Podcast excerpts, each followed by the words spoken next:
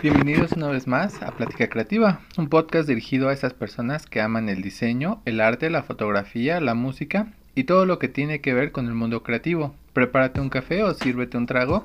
Yo soy Eduardo López y aquí empezamos.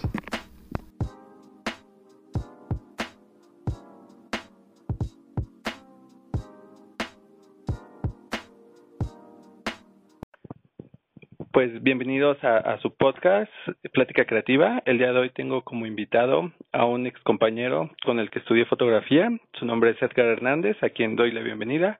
¿Cómo estás? Hola, muy buenas tardes a tu auditorio y todo perfecto, todo bien, muchas gracias. ¿Cómo estás? Qué gusto, muy bien también. Aquí, mira, molestándote un rato, ¿no? Ah, no es molestia. Este, bueno, Edgar, este, el tema del día de hoy es eh, impresión en 3D. Tengo entendido que tú, pues, haces, este, pues, te dedicas a esto, ¿no? A la impresión. Ajá, pues, sí, yo, yo, bueno, yo como tal no lo hago, lo hace la máquina. Ah, claro. Este, pero sí, sí, sí, sí, es, este, es uno de los, eh, ¿cómo decirlo?, de los pequeños negocios que tengo, este, y con los cuales he estado tanto aprendiendo como experimentando y también ahí teniendo uno que otro coraje con la máquina. claro, me imagino. Este, bueno, nos gustaría que me contaras un poquito más de ti, este, qué, qué estudiaste, más o menos, qué. Ok, este, sí, yo pues tengo, uh, actualmente en este año, pues tengo este 27 años. Estudié la carrera de diseño, diseño como tal, o sea, diseño, no tiene apellido, en la Universidad Autónoma Mexicana, digo, metropolitana. Ah, okay. Este, ahí un, en Coajimalpa precisamente. Este, si se le tuviera que agregar algún apellido a la carrera como tal, pues sería diseño integral ya ah, que pues en, en esa carrera pues se nos formó para conocer las bases de cualquier tipo de diseño y a partir de eso este utilizar el diseño como una herramienta ante cualquier problemática y obviamente pues buscar una solución. Este parte de ello fue lo que me, me gustó precisamente la temática de buscar una solución con algo que uno pueda crear. Este, por eso también me llamó la, la atención la impresión 3D ¿Y, y qué te lleva a estudiar diseño? Este, um, pues el instinto más básico es eh, del ser humano, el hambre. claro. Yo, yo en ese entonces estudiaba en el colegio de bachilleres en, en Cosimalpa, precisamente, en el, ah, ese fue el nombre, este, por el Yaqui. Y ah. este, un día precisamente fueron los de la universidad, nos dijeron, ¿saben qué? Ah, nos juntaron a todos en el auditorio, empezaron con su plática, como las típicas invitaciones de universidades, ¿no? Sí, claro. Pues nosotros tenemos estos planteles, tenemos carrera, tenemos este, estas instalaciones con canchas de fútbol y yo así, pues ni me gusta el fútbol. este, no, y tenemos estas carreras en biotecnología y le digo, pues se me hace muy bien. No, y lo mejor de todo, tenemos un comedor este en el cual pues como el alimento subsidiado a ustedes les costaría 10 pesos. Dije entro tengo que entrar ahí. De ahí soy. Este esa fue mi primera mi primera idea. Ya después seriamente pensándolo dije pues sí está cerca de, donde estudio prácticamente ahorita. Este no me cuesta mucho el traslado y tienen muy buenas opciones académicas. Lo que me desempeñó el área de diseño este perdón, eh, fue precisamente este, esa, esa misma, ese mismo gusto por crear cosas, por construir cosas, este, fue lo que me llevó a, a investigar más sobre esa carrera. Y pues obviamente también como en la en la UAM el examen es este prácticamente temático a la carrera a la que quieres a la que quieres entrar. Dije pues me salvé de matemáticas me salvé de computación que obviamente pues sí las tuve que responder pero no era como lo que más te evaluaban en ese examen no sí claro. Entonces afortunadamente pasé. Digo a, menos que no pases es cuando te dicen este tu resultado. O sea te dicen híjole te faltaron no sé 100 puntos sí sí. Pero cuando pasas dices eh, te dicen, pasaste, ah, ¿con cuánto? no, pasaste, ya. ya nada más entra y quédate, sí. sí, y entonces, este, ahí con esa misma premura de, bueno, ya pasaste, órale, este, aquí está tu, tu lugar, estos son tus compañeros, eso, y así. Con esa misma premura, este, pues se van dando los trimestres y se van dando los temas que, pues sí, algunos se pueden desempeñar o se pueden desarrollar mucho más, pero hay otros que son de volada, como te comenté en las clases de, cuando, cuando tomábamos clases este, y los cursos de fotografía. Sí, claro. Lo que me enseñaron en fotografía de universidad, pues técnicamente ya lo sabía. Y eso que era una materia específica de fotografía. Sí, porque tú has este tomado cursos por fuera de... Bueno, tomaste cursos por fuera de la universidad. Sí, sí, sí. No, y desde, desde antes. Mi padre siempre fue siempre fui muy pegado a mi padre, entonces este, él tiene un hobby y pues yo le entro a ver qué onda, ¿no? claro, pero es bueno porque también así abres tus tus perspectivas, ¿no? Tus opciones. Sí, sí, sí, sí. En cuanto a esos hobbies, ¿qué tanto has, este, pues has tomado? Digo, aparte de la fotografía, que es donde nos conocimos, Ajá. ¿qué otras cosas has, has estudiado o has pues sí, entre los otros hobbies que he compartido con mi padre, pues la astronomía, un poco de astrofotografía, eh, fotografías de la luna, este, que bueno, también desarrollado eso, también me, me ayudó en otro campo de durante el bacho, bueno, durante el, el bachiller. Sí, claro. Este, uno que otro de artes marciales o de llaves, más que nada como judo, técnicas de, de lucha, ¿no? De pelea. Eh, este, un poco de tecnología, eh, ambos nos gustan prácticamente eh, las mismas cosas, este, por ejemplo, cositas como estilo Lego que tú tienes que construir o rompecabezas de ese estilo. Claro. Este, nos encanta, nos, nos gusta muchísimo. De hecho, no sé también si te llegué a comentar de la colección de cubos Rubik que tengo. Eh, sí, sí, algunas me lo comentaste, me parece. Pero como que todo es mucho a, enfocado a crear y a como avivar esa creatividad, ¿no? Sí, sí, sí, sí, obviamente. Este, eso es algo que siempre, siempre ha tenido nuestro padre. Este, que desde muy chicos nos empezó a, a comprar cosas o a comprar juguetes, este, que nos hicieran desarrollar precisamente esa curiosidad. Claro. Eh, por ejemplo, en vez de comprarnos pistolas o de comprarnos videojuegos, nos compraba a mí me encantan las máquinas, o sea, la mi papá es ingeniero. Sí. Entonces, este, pues él conoce de máquinas, construcciones y demás.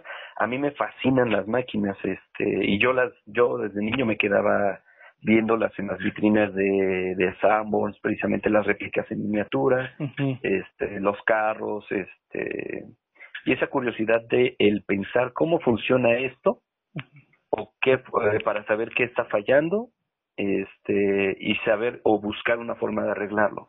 Eh, yo creo que también parte del pensamiento de un ingeniero es ese, o sea, también se le presenta un problema y él analiza este e, ese problema, ya sea físico, ya sea social, y busca algún tipo de respuesta dentro de sus conocimientos. Claro. Sí, pues al final, bueno, hay una definición de creatividad es pues buscar como la solución a un problema, pero de una forma en la que otra persona no lo haría, ¿no? O fuera de lo convencional. Sí, sí, sí. Sí, y justo este también ya enfocándolo un poco al, al tema de la impresión 3D, eh, pues cuando la adquirimos, este, mi padre y yo, eh, fue un punto en el cual pues fue el boom de la pandemia aquí en, aquí en el país y este pues dijimos, ok, tenemos algo con lo cual podemos crear cosas. ¿Qué podemos hacer? Empezamos a hacer este, las, este, las caretas estas con, con impresión 3D, compramos los materiales, hicimos los, este, hicimos los, eh, los kits, obviamente sanitizados y todo. Y además una ventaja que tiene la, la impresora 3D o la impresión 3D es que como maneja temperaturas muy altas en el plástico, prácticamente lo vuelve estéril o lo vuelve este antibacteriano, bueno, en, en cuanto sale. Obviamente, en cuanto tú lo tocas, pues ya le, le, pegaste alguna bacteria, por eso todo lo hacíamos con guantes, eh, sanitizado todo el ambiente y todo. Entonces, a raíz de eso, se nos ocurrió así como de, bueno, pues, ¿qué más se pueden hacer? Entonces ya investigamos este, cosas chiquitas, cosas grandes, y ahorita estamos trabajando, bueno, yo estoy trabajando en varios proyectos eh, de impresión 3D, este, que se puede aplicar a muchísimas cosas. Tengo un proyecto con un amigo, este, para, para mobiliario impreso ah. en 3D. Este, también, ah, porque en mi cuarto tengo unas ménsulas que imprimí en 3D precisamente y hasta ahorita han aguantado. Ah, claro, y las, las compartiste, me parece, en, tus redes sociales, ¿no? Sí, sí, sí, compartí el desarrollo también para que vayan conociendo un poco de lo que se puede hacer, porque igual todavía no está tan desarrollado el tema aquí en, en el país. Sí está el boom, está el boom y está la locura de, ay, la impresión 3D, oye, esto es increíble, está muy genial que puedas crear estas cosas, pero se compran su máquina y se quedan, ¿y ahora qué hago? Claro, porque es una tecnología relativamente nueva, ¿no? Especialmente creo que aquí en el país. Sí. Y bueno, sí, sí, sí. en cuanto a, a eso de que es una tecnología nueva, ¿qué tan accesible crees que es este pues adquirir una? Bueno, tú que ya la compraste, ¿qué tan accesible los materiales, todo esto? Ok, este, pues mira, prácticamente con lo que te gastas de un teléfono de gama media, ¿qué te gusta? ¿Unos 5 o 6 mil pesos? Claro ya te compras tu máquina, tu primera máquina de impresión 3D. Depende mucho eh, el enfoque de para qué lo vas a hacer. Sí lo voy a utilizar para hacer piezas grandes como macetas, eh, partes de... Eh, ay, se me fue el nombre. Ah, partes este de mi disfraz para cosplay, eh, que también es uno de los proyectos que tengo. Este depende del tamaño, porque en eso va Depende del tamaño y depende del tipo de eh, impresora. Sí. Actualmente existen tres o cuatro en el mercado. bueno, sí, en el mercado así más o menos comercial como para que dices tú empezar a comprar, sí existen cuatro tipos. El de deposición de plástico, que es la que yo tengo, es este, prácticamente un tubo caliente, pasa el plástico por él, se derrite y lo va derritiendo en capas y va formando la pieza están las de resina, que las de resina son este son al revés, de hecho se construyen al revés porque utilizan eh, rayos ultravioleta para endurecer un líquido igual en capas, o sea, lo van formando por capas. Y eso este brinda mucho más detalle y puedes imprimir cosas muy pequeñas este con mucho más detalle a diferencia de la, del primer tipo. Y existe un, un tercer tipo comercial, que es la, la de goteo, en la cual es una máquina gigantesca, en la cual tienes eh, varias capas de polvo, como talco. Ah, Entonces, lo que va construyendo va depositando gotas de pegamento este, a través de un plano cartesiano y una vez que termina esa capa, pasa un cepillo, le deja más polvo y va dejando más pegamento. Perdón. No, es Este, entonces como va dejando más pegamento, va generando la figura. Lo divertido de esa es que tienes que eh, prácticamente como desenterrar tu pieza. Mm, Igual alcanzas buen detalle y todo, pero es muy frágil. Sí. Entonces, ah, y el cuarto tipo es un tipo que ya utilizan este médicamente porque son impresiones eh, sobre titanio. Ah, y esas son impresiones para, este, no sé, reemplazos de huesos, caderas, etcétera. Sí, son las que ya utilizan para otro tipo de, bueno, sí, para tipo hospital, hospitalario, ¿no? sí, ya es servicio médico y, y demás. Entonces, bueno, como nos comentas, hay, aparte de que hay varios tipos, pues hay muchísimas eh, aplicaciones que se le puede dar a la impresión en 3D. mhm Sí, este, puede ir desde la joyería con las impresiones de resina y, y el vaciado precisamente de metal con esos mismos este moldes, eh, hasta el tema médico, en el cual no sé si has visto incluso antes de TikTok, circulaba mucho el video de, de esta tecnología de escáner 3D e impresión 3D, eh, con el cual regeneraron el caparazón de una tortuga. Ah, claro, sí, sí, sí, sí. Muy bien, ese es un muy buen ejemplo también de cómo este de cómo se puede aplicar. Ahora, otra ventaja de ese tipo de impresiones es que el filamento eh, es, es, está hecho a base de plásticos naturales, a base de la película que tiene el grano de maíz. Ah, no sé si has visto esa, ese, ese pellejito que tienen los granitos de maíz. Sí, claro, el que sí. Ajá, ese mismo que resiste también los ácidos estomacales, como pequeño chiste, este, ese mismo es el que de, es el material con el cual está hecho el PLA. También existen muchos tipos de, de plásticos este, con impresión.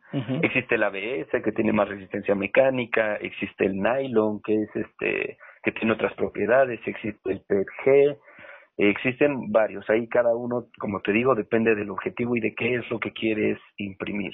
Claro. Bueno, en tu, caso, pues tú estudiaste diseño, por lo que veo también llevaste como una parte de, de lo industrial, ¿no? Y tienes esos conocimientos. Pero ¿crees que cualquiera puede llegar a hacer impresión en 3D o sí se requiere pues este estudio que, que tú tienes en este caso? Eh, pues mira, eh, desde hace varios años ya, creo prácticamente desde que se creó YouTube o desde que se formalizó YouTube, es más, me voy a ir un poco más específico. Desde que tú puedes tomar un teléfono y preguntarle a la aplicación, oye, ¿cómo hago esto? Y que te saque todos esos resultados, para mí eso es una gran ventaja que te, te quita muchas barreras, ¿no? Como dices tú, ¿es necesario estudiar específicamente esto? No, no es necesario. Eh, cualquier persona, eh, sea o no sea de diseño, pero que guste de crear cosas, obviamente le va a encontrar el gusto y ese como el mismo tipo de personalidad, ¿sabes? Si ya te estás metiendo en una broncota con una máquina que no sabes ni cómo funciona, pues mínimo investigas cómo es que funciona y qué es lo que pasa, ¿no? Sí, claro. Entonces, este, pues de acuerdo a mi punto de vista, si tú tienes, eh, el que tiene ganas, encuentra la forma. Entonces, si, si por ejemplo, eh, si a mí de repente se me ocurriera irme a volar a las delta, ¿no? O sea, yo ni le tengo pánico a las alturas en primer lugar, ¿no? Pero se me ocurre ir a volar a las delta, ¿no? Pues tampoco me voy a aventar así a, ah, me compro una ala delta y me voy a, y me aviento de la primer barranca que vea, ¿no? Sí, claro. Sí, no, entonces, este, pues primero me instruyo, digo, eh, bueno, antes de comprarme un ala delta, voy a buscar videos en YouTube de cómo se vuela un ala delta. Y de ahí te salen muchísimos tutoriales. En internet puedes encontrar información de lo que sea. Entonces, como te dije, el que quiere y el que busca, encuentra. Sí, claro, y la educación eh, ya está más accesible, ¿no? O sea, ya no es como que tienes que ir a una universidad específica o que tienes que buscar el curso muy caro, porque pues ya todo lo tenemos accesible desde... Aunque claro, no no descartamos el, la educación, ¿no? Porque al final... Ah, no, obviamente. Sí, no, no, no. No, no, no, o sea, eh, eh, el, el, punto de vista, o mi punto de vista, no va en, en contra de, de, que vayas y estudies una carrera, o que si te gusta mucho eso, pues te especialices específicamente en eso, ¿no? Sí, claro. Eh, yo, por ejemplo, este sí soy diseñador integral, pero las materias que tomé, como tú, como tú bien lo dijiste hace unos momentos, fueron más de la temática industrial. Entonces yo opté por aprender sobre cómo eh, mejorar un proceso de producción este, cómo se, cómo se evalúa y cómo se mejora una cadena de producción, este, resistencias de los materiales, bueno, características de los materiales, eh, corte láser, router CNC, el empleo de máquinas de control numérico, este, todo eso fue a lo que yo me, me enfoqué. Sí, claro. Sí, no, pero no es necesario, o sea, no es necesario que tengas todo un doctorado en cómo funciona una máquina CNC para que tú puedas usar una impresora 3D. Es una de las ventajas que tienen actualmente varios modelos eh, en los cuales si tú solo te quieres quitar la espinita que dices, eh, me, voy, me sobra tal dinerito, ¿no? Me quiero dar un regalito tecnológico, ¿no? Sí, sí, sí. Entonces, o me quiero hacer unos llaveros, o me quiero hacer mi, mi carcasa de teléfono, no sé. Este, hay gente que, que hace incluso drones con impresión 3D. Sí. Hay muchos modelos que prácticamente son metes el archivo, ya ni siquiera con una memoria o nada, o sea, conectas a tu compu, metes el archivo, deja, este, le das en un botón, y te avisa en cuanto ya está listo. claro. Y en cuanto a los archivos, ¿se puede imprimir cualquier tipo de archivo o se requiere hacer algún archivo específico? ¿Cómo, cómo se maneja? Ah, pues mira, eh, precisamente en Internet eh, puedes encontrar miles, si no es que millones de archivos distintos, eh, depende de qué es lo que busques y depende de dónde lo busques, ¿no? eh, el archivo generalmente de las impresiones, al menos de, de la impresora 3D que yo tengo, que es una Ender 3, que es de deposición de filamento o deposición de plástico, utiliza o lee archivos .stl, que son estereolitografías, según es el acrónimo. Este también he visto que hay eh, .obg, que son objetos 3D, y no sé, o la verdad desconozco si este si las máquinas de resina emplean ese mismo, pero yo creo que sí, dado que en los mismos foros de, de las páginas estas como Thingiverse es uno, eh, 3D Cults también, eh, y hay muchos otros foros que brindan ya los planos o el modelo precisamente de la pieza para imprimir, este o el archivo como tal.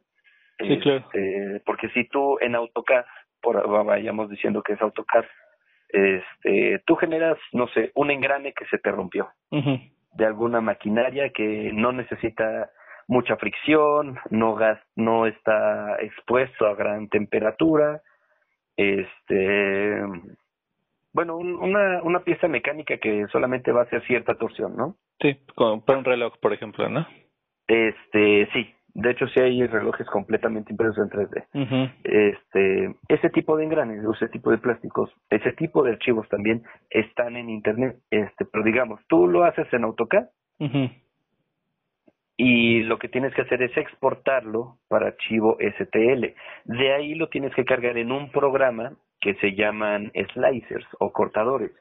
¿Qué es lo que hacen estos programas? Toman tu objeto en 3D y lo convierten en capas. ¿Ok?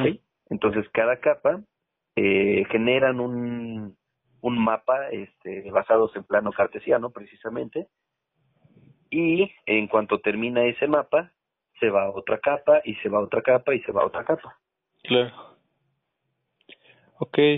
Ahorita, bueno, mencionas lo del plano cartesiano, ¿no? Hace rato te decíamos que, bueno, en diseño, pues las matemáticas no aplicaban, pero al parecer Sí, y son bastante importantes específicamente si quieres hacer este tipo de cosas, ¿no?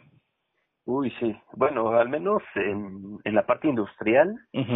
Bueno, sí, en general, sí, en, en todo se van a necesitar las, las matemáticas, uno no se salva de ello. Este, pero por ejemplo, planos cartesianos es algo que uno aprende en la secundaria, ¿no? Sí, claro. Este, obviamente al trazar parábolas, desarrollar ecuaciones y todo. No necesitas desarrollar ecuaciones aquí este para eh, para tener una máquina de impresión 3D, si es lo que preocupa. No necesitas saber cómo derivar una integral.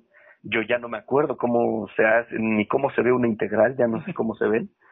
Este, solamente tienes que conocer cuál es el punto A, el punto B y qué distancia hay entre ellos dos. Con eso la computadora lo hace, ¿no? Por sí. Exactamente. Ahora, hay también personas que se meten a escudriñar eh, ese, ese paquete de archivos. Ah, bueno.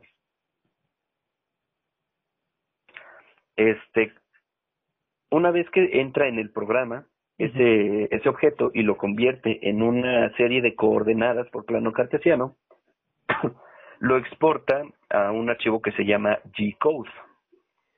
¿Ok? Entonces, eh, literalmente son todos los comandos. Ya ni siquiera es un archivo en 3D son una serie de comandos numéricos, posiciones, eh, número de pasos de los motores, eh, la temperatura del, de la boquilla, eh, el engranaje del flujo del, eh, la velocidad del engranaje del flujo del plástico, o sea, son toda esa información ya está convertido nada más en datos como código.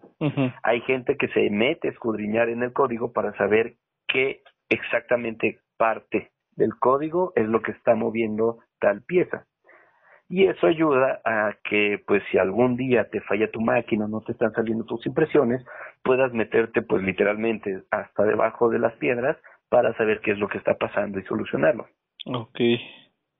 yo veía, por ejemplo, en, me parece que fue igual en TikTok, que eh, había un modelo, de, no me acuerdo bien qué era, pero ellos decían que si había un error en el modelo de que hubiera una abertura o algo por el estilo, ya al momento de imprimir, pues iba a, a ver el ah, ok. Este, sí. Eh, eso hay que tener mucho cuidado eh, porque depende mucho del slicer que tú estés utilizando, del programa con el cual estás procesando tu objeto en 3D y también de tu objeto en 3D. La única forma de saber si el objeto está bien hecho o no es hacerlo uno mismo. Claro. Eso sí, eh, no hay no hay pierde y este incluso hasta para diseñarlo vas a tener que saber este vas a vas a tener que utilizar números porque hay factores de escalas de conversión, eh, porque te puede salir más grande de lo que querías, más chico de lo que querías. Este, necesitas aprender a medir un objeto por todos sus lados para todos sus detalles. Sí, claro. Y este, y depende mucho del programa, porque hay programas que te facilitan esa impresión y en cuanto carga un archivo que no está correcto te, te avisa inmediatamente y pues obviamente no lo procesa hay otros que te dicen, lo proceso, pero te va a tener un hueco donde está resaltado en la figura. Ah, Entonces ya uno sabe si, si, si lo imprime y le rellena con alguna pasta o algo así. Este, o si dice, ¿sabes qué? Pues me busco otro o lo hago yo mismo. Claro.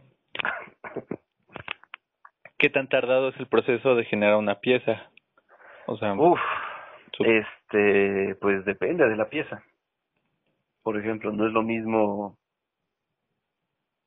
eh, no es lo mismo, por ejemplo, que te digan, ah, yo, oye, eh, diseñame un llaverito de corazón.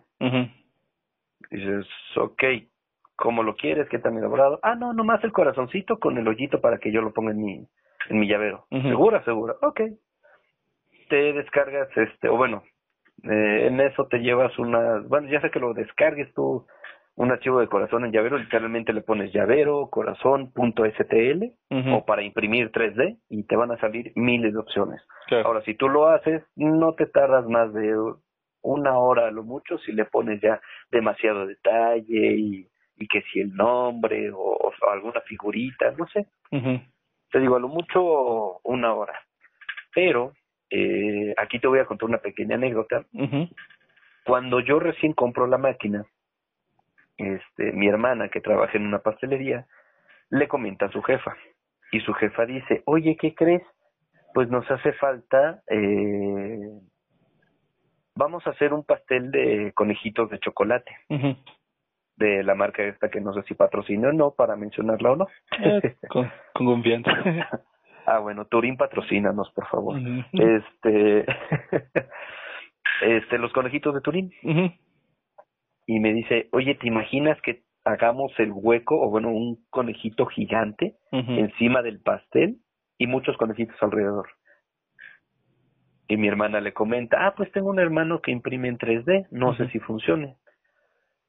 Y la, y la, y la, la jefa este, de ella recién había comprado una máquina de vacío. Esas máquinas de vacío son para generar sus moldes eh, para chocolate. Sí. Perdón. Ah. Ok, y este, entonces dice, pues mira, pregúntale si te puede hacer moldes para esto, o sea, para, o te puede hacer las piezas, eh, se le conoce como mock-up, o este, pues sí, nada más como el ensayo, o como una pieza de muestra para ver si jala, sí, sí, para ver si funciona. Pues total, imagínate un conejito de 35 centímetros de altura. Sí, pues sí es un tamaño como considerable, ¿no? Es un tamaño considerable. Y yo buscando por todos lados en internet, ¿dónde tienen el, el maldito molde del conejito de Turín? Yo quiero el molde del conejito de Turín. Todo el mundo compra que los huevitos del conejito de Turín y todo. Y, no, yo quiero el conejo, no los huevitos. Pues total, que me aviento a hacerlo. En AutoCAD, AutoCAD es demasiado técnico. Eso es para para piezas este, que no necesitan detalle artístico o que no utilizan mucho detalle artístico. Eh, y se utiliza también para arquitectura en, cierto aspecto. Entonces tuve que aprender a utilizar un programa que se llama eh, Blender. Blender es totalmente artístico y yo con esas ondas nunca me había metido.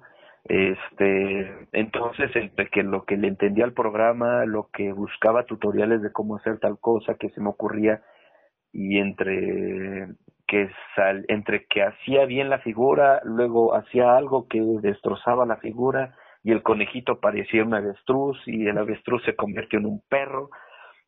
Me tardé fácil una semana este para que saliera una figura bien. Claro. Que dijera, bueno, para hacer lo que yo quería en el programa. Una vez sabiendo eso, el siguiente modelo lo hice a las dos horas. Entonces, este, por así decirlo, la semana fue mi proceso de aprendizaje y, y las dos horas fueron también el, en lo que ya le había entendido más o menos al programa. Este, ahora sí, lo que viene más tardado en realidad es ya la impresión de, en sí. Porque esas piezas del conejito de 35 centímetros tardaron ay, 28 horas en imprimirse. Wow, sí, no, pues un día y... Un día y cachito. Sí, un día y cachito, sí, fue bastante tiempo. Sí, sí, sí. Ah, esa fue solo la mitad, esa fue solo la mitad eh, izquierda. La mitad derecha tardó otras 28 horas. No, sí, sí, sí, Obviamente, entre más, hay, aquí lo que influye para el tiempo de la impresión es el tamaño de la pieza y el nivel de detalle de la pieza. Obviamente, no es, no se va a tardar lo mismo en imprimir un cuadrito de 10 centímetros, así que es este, nada más las puras orillas, a imprimir un molde a escala de, no sé, un Venom, por así decirlo. Claro. Sí, porque ya es más detalle y es el tamaño y todo esto influye. Exactamente. Y a la hora, bueno, en este caso, bueno, fue una semana que tú le invertiste a aprender el programa. Que quizás, bueno, esto no, no influye, ¿no? Pero el tiempo que tú tardaste en hacer la pieza, el tiempo que tardas en, en imprimir y a la hora en la que se la entregas al cliente, si te pagan lo que lo que es o también te pues te tratan de, eh, ya es lo menos y esto ah digo el regateo siempre siempre ha existido y siempre va a existir. Eso sí no hay ningún problema por eso, eh, tú debes de tener claros tus costos. Obviamente, si lo quieres manejar como negocio, lo primero que tienes que hacer es sacar costos. Sí. ¿Cuánto te cuesta a ti eh, imprimir eh, una pieza de tal medida, no? Generalmente te vas por estándares o con piezas que ya hayas impreso. Obviamente, pues, si estás empezando, si eres totalmente nuevo, pues no tienes una idea aproximada. Sí. Para darte una idea aproximada, eh, puedes consultar en Internet eh, hay páginas también de, de muchos otros compañeros, eh, ya he conocido algunos, he tenido la oportunidad de conocer algunos de ellos, este, que hacen trabajos de impresión a, a lo que diga el cliente. Este, literalmente son de tráeme tu archivo, te lo imprimo, te lo imprimo, te cobro y vas. Ellos, eh, bueno, si puedo quemarlos ahorita, este, cobran a un peso con 20 centavos el minuto aproximadamente. Es como el estándar que tienen. Este, hay quien lo cobra por minuto, hay quien lo cobra este por material utilizado. Yo lo que hago es que como se gasta el tiempo de impresión, o bueno, el tiempo de impresión es tiempo que está consumiendo luz, es tiempo que se está desgastando la máquina, este, pues yo tengo que recuperar a final de cuentas este, tanto la luz como la máquina, ¿no? Claro que sí. Y el filamento. O sea, son como parte de los tres factores, entre otros, este, que me ayudan a calcular el costo de mi, de mi trabajo. Y es que también no puedes imprimir varias piezas al mismo tiempo, ¿no? O sea, si se tarda dos días. De hecho, este, sí, depende del tamaño. Ajá. Si, eso, si son piezas chicas, eh, por ejemplo, nosotros tenemos unos llaveros que son soportes de, de celular. Este, esos llaveros eh, ¿qué te digo? Miden un, un centímetro por, por ocho por un centímetro. O sea, literalmente son llaveritos para que tú los tengas en tus llaves, tú los tengas a la mano, accesibles, donde quieras.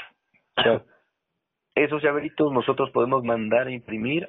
Creo que lo más que hemos mandado a imprimir en una sola cama que la cama de impresión es de 25 por 25 centímetros, creo que hemos mandado 30 y tantos. Ah, ok. 35, 38 piezas.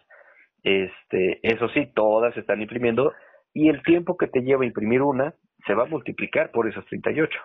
Claro. Porque tiene que hacer 38 veces la misma pieza en una sola capa. Entonces eso es lo que lo vuelve bastante tardado. Ahora, otra pieza que me tardó bastante es el proyecto con el cual estoy trabajando, que es mi casco de El Mandaloriano. No sé si ya hayas visto la serie. Sí, claro.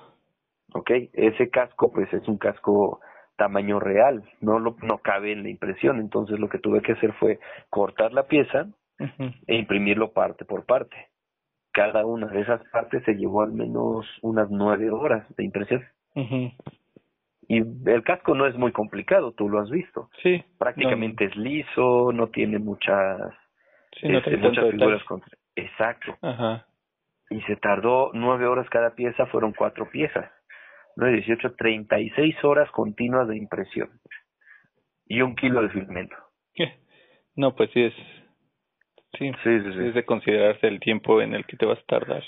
Ajá, entonces todo eso es lo que yo checo, este, o lo que chequeé durante mis primeras impresiones, e hice un estándar. Ahorita ya tengo un Excel que me ayuda a todo eso, ya nada más le meto tiempo de impresión, eh, material estimado de, de impresión, este, y los demás cálculos. Ujú. O sea, yo nada más le pongo en cuánto va, en cuánto tiempo se va a tardar en imprimir y cuánto material va a utilizar. Los otros los otros gastos, los otros cálculos ya están hechos Claro. y los mismos datos que yo necesito me los da el mismo programa que utilizo. Entonces ya no es como de un, ah, pues mira, te cobro tanto, pero si resulta más, este, te cobro más. Sí, no, ya No, no, no, medido no. todo tú. Sí, no, ya, ya tengo medidas ahí. El mismo programa te da esas medidas, te, te dice, por ejemplo, 18 horas en impresión este y, y 30 gramos de, de material. Entonces ya eso me da, me ayuda a darle un precio más, eh, un poco más justo a, a la pieza. Que Claro. aún así hay personas que dicen, no, oye, eso está muy carísimo, yo pensé que era más económico y todo. Y le digo, pues sí es económico, pero pues también lleva su tiempo y pues uno también tiene que recuperar, ¿no? Digo, por muy económico que sea la impresión 3D, no significa que uno no deba de comer, ¿no? Pues sí, claro. Y también tienes que tener una ganancia, ¿no? Exactamente. Sí. Sí, pues sí, sí está este interesante todo lo lo relacionado a la impresión. Eh, me contabas que tienes proyectos. ¿Puedes Sí, contarnos sí, sí. alguno alguno de ellos? Claro que sí, este, pues el que te conté precisamente de hacer mi, mi disfraz de, del mandaloriano, o sea, con todo el blaster, la armadura, todo así de, de impresión 3D. Eh, ese es uno de mis proyectos. Otro de los proyectos que tengo con un amigo es eh, unos muebles de tensegridad, Ujú. que ese es también un principio de tensión constante en tres puntos, lo cual genera un efecto de levitación. No, creo que ya has visto también este algún TikTok de eso. Sí, me parece que sí. Ok, que son, son dos piezas eh, similares conectadas solamente por hilos en tensión constante, que parece que levita. Sí, sí. Eso, eso mismo. Este, también tenemos este de iluminación, también tengo otro proyecto de, de hacer, eh, bueno, ya hice una lámpara precisamente impresa en 3D, eh, obviamente los LEDs no los imprimes, Claro. pero, o sea, todo el sistema eléctrico y todo eso me tuve que meter yo, porque no sabía nada de lo, de lo eléctrico, me tuve que meter yo a investigar y ahí tengo mi, mi lámpara, entonces mi siguiente paso es imprimir fotografías eh, de las personas y hacer marcos luminiscentes, Ah, como luz de noche. No está, está interesante ese. Ajá. Y el nivel de detalle, pues obviamente depende del nivel de varios factores, o sea, el plástico, el tiempo, el clima afecta mucho, este, por eso se le hace un, un microambiente a, a la máquina para que mantenga una temperatura estable, no, no le lleguen corrientes de aire. Este, ¿qué otro proyecto tengo? Ah, también tengo un proyecto este con arquería, precisamente con tiro con arco. Eh, también cuando hace falta algún talón de flecha que se llegue a romper, pues lo imprimo y lo usamos sin ningún problema. Este, también bases para arco, algunas algunas este, protecciones personalizadas para el antebrazo, para evitar los golpes. Eh, ahí, ahí tenemos, ahí hemos sacado varias, este, varias cosillas, como te decía. No, pues eso es súper interesante. ¿Dónde podría la gente que se interesa en que les imprimas algo o algo por el estilo, dónde te podrían contactar o seguir? Ah, claro que sí. Este, tenemos página en Facebook y en Instagram. Tenemos ahí la página de Instagram. Eh, se llama Nextia Design. Este, Nextia, así como tal, como suena, es en el niño E de eco, X, eh, T de taco y latina A de alfa. Eh, design es diseño en, en inglés. Este, de hecho, la palabra es náhuatl, Nextia, y significa eh, crear o el que crea. Este fue por eso que fue por eso que la que la tomamos nosotros y sí ahí nos pueden consultar cualquier cosa. De hecho, este nos aventuramos también a imprimir este imágenes eh, en 3D gracias al contacto que tuvimos con un con un amigo de, de un amigo de, de ninjutsu precisamente. Entonces de ahí se, se, han salido varias ideas locochonas no está súper bien pues ahí este pueden echarle un ojito. Yo ya ya sigo esa página. He visto pues varias de las cosas que hacen y, y sí me parece súper interesante por eso te quise entrevistar el día de hoy. Y pues eh, te agradezco que, que me hayas regalado un rato de, de tu tiempo, que nos cuentes todo esto y este pues espero nos podamos ver pronto para a ver si colaboramos en algo ahora en fotografía, que es lo que nos hizo conocernos. Claro que sí, sin ningún problema. Ya también no hace falta practicar la foto. Sí, ya, ya, ¿verdad? Ahorita con pandemia, pues sí está como complicado, pero eh, Esperemos. Es, un buen reto, es un buen reto, sacar fotografías buenas de lo cotidiano. Sí, ¿verdad? Estaría, estaría bueno. Estaría cool. sí, pues, bueno, te agradezco. Eh, en el caso, bueno, por parte de, de este episodio, pues sería todo. Y eh, ahí están sus redes sociales para que lo sigan. También eh, mis redes sociales, lalo.lopezdg. Y eh, sería todo por el episodio de hoy. Nos eh, vemos en el futuro. Gracias, Edgar. Gracias, gracias a ti, a tu auditorio. Que tengan excelente día.